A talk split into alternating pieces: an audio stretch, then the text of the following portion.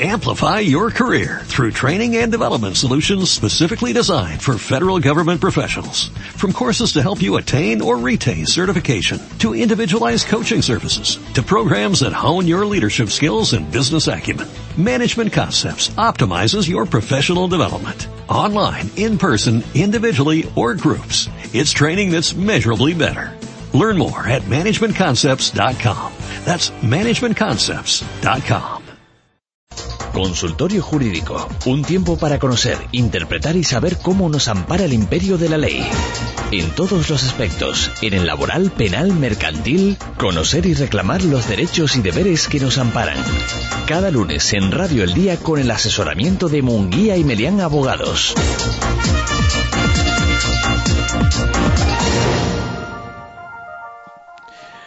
Bueno, pues tengo aquí a Segundo Pérez del bufete Munguía y Melián Abogados. Buenos días, Segundo, ¿cómo estamos? Buenos días, bien.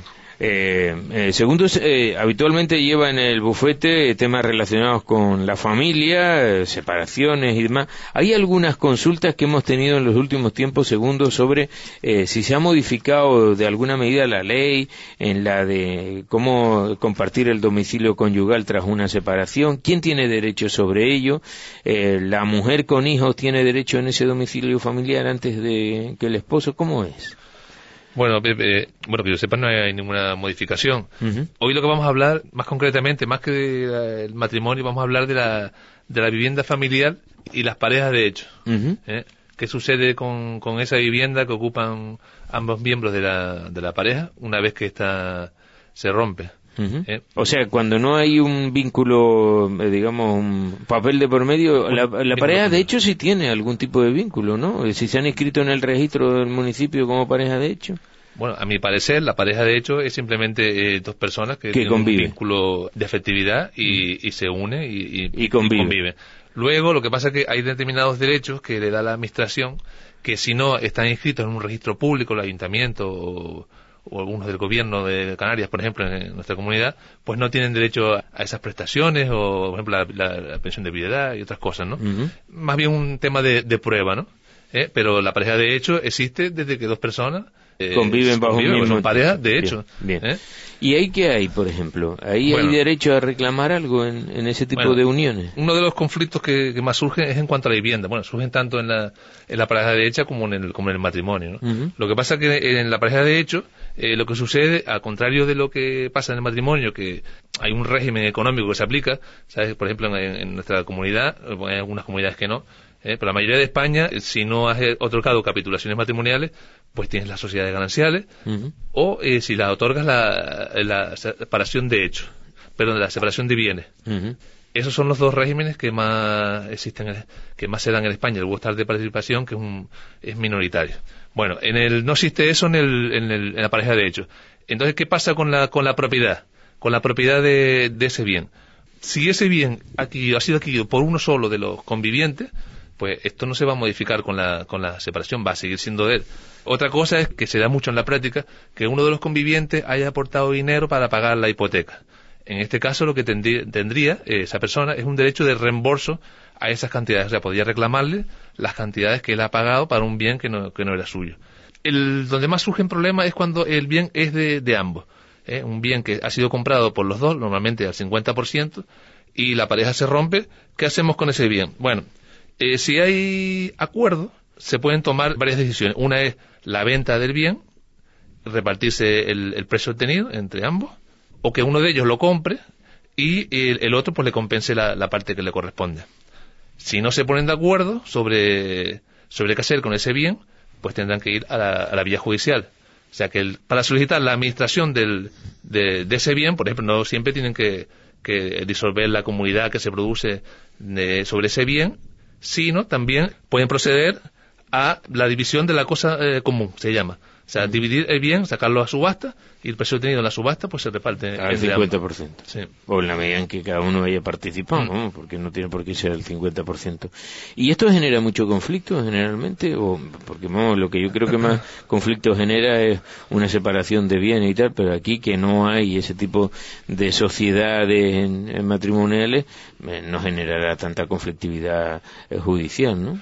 Sí, se da el conflicto sobre todo cuando, como te digo, cuando el bien es de los dos, ¿no? Eh, muchas veces sucede en cuanto al uso del, bien, que también es un problema, que uno de los convivientes se queda dentro de la vivienda sin el consentimiento eh, del otro. Eh, en este caso, el otro, el que está afuera, pues puede exigirle que le indemnice los daños y prejuicios que se le está produciendo.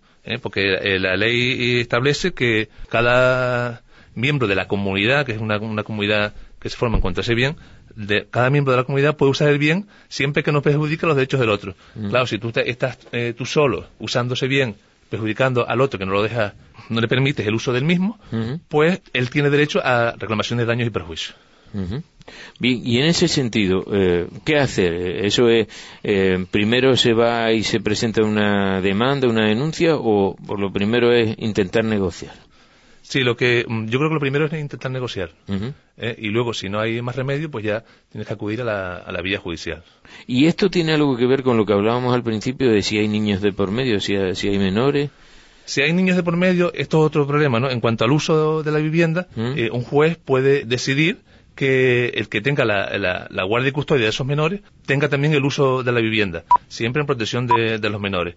Incluso en el caso de que el que el que tenga la guardia y custodia no sea el propietario del bien. O sea, que te puedes encontrar con tu pareja de hecho, que no es la propietaria del bien, pero lo puede usar o lo está usando por eh, decisión judicial porque los hijos, que son los que necesitan protección, han sido, las ha sido atribuido a ella la, eh, la guardia y custodia.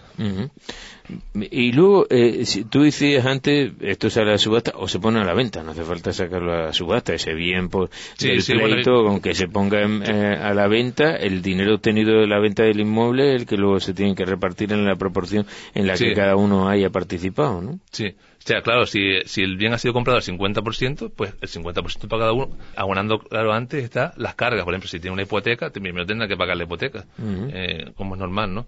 Yo me refería que en el caso de conflicto, cuando el, no hay otra posibilidad, pues tienes que acudir a un procedimiento que es la división de la cosa común, se llama. División de la cosa común, donde el juez acuerda dividir ese bien y si sigue sin haber acuerdo, pues al final podría llegar a subasta, que son los menores casos. Normalmente hay acuerdos por el medio, ¿no?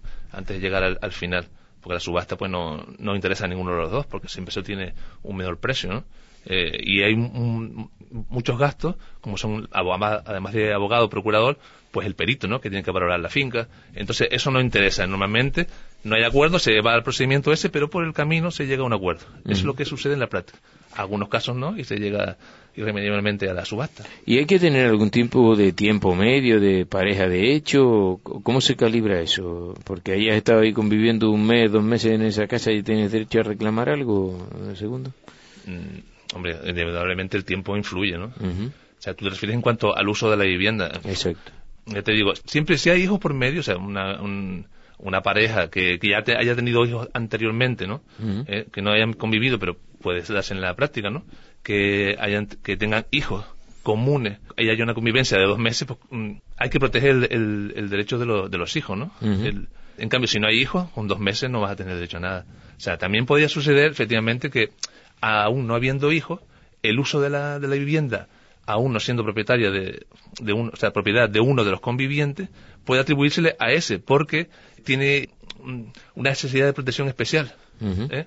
Podría darse el caso. Pero claro, ahí sí que va a influir el, tiempo mucho, ¿no? No es lo mismo eh, haber convivido dos meses que haber convivido diez años. Y haber eh, tenido alguno de esos registros de los que hablábamos al principio. A ver El registro es una prueba. O sea, el registro es una prueba. Tú tienes que acreditar que es una pareja de hecho. Si está registrada, pues es más facilidad de prueba. Si no está registrada, pues tendrás que probarlo con testigos, eh, empadronamiento en el ayuntamiento, cualquier otro medio de prueba. Bueno, pues hoy hemos sabido algo más que fíjate, algunas veces se nos escapan este tipo de eh, vericuetos de la ley y sobre todo de situaciones especiales de este tipo de parejas, ¿no? Que ahora se dan casi con más eh, con, eh, con, más casos de lo que nos parece a nosotros. Sí, porque sabes que las parejas de hecho son ya tan comunes como los matrimonios. ¿eh? y el, derecho pues no lo regula de, igual forma, a pesar de que la, seguramente la pareja de hecho es una institución anterior al matrimonio. ¿no? ¿Eh? Siempre seguramente habrá habido parejas de hecho el matrimonio habrá sido a partir de una época. ¿eh? entonces, eh, pero el derecho siempre se ha ocupado más del matrimonio. Gracias, segundo. Nada, gracias a ustedes.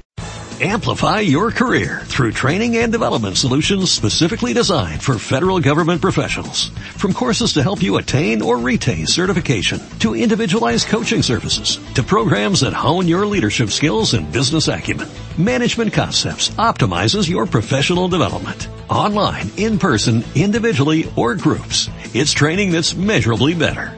Learn more at managementconcepts.com. That's managementconcepts.com.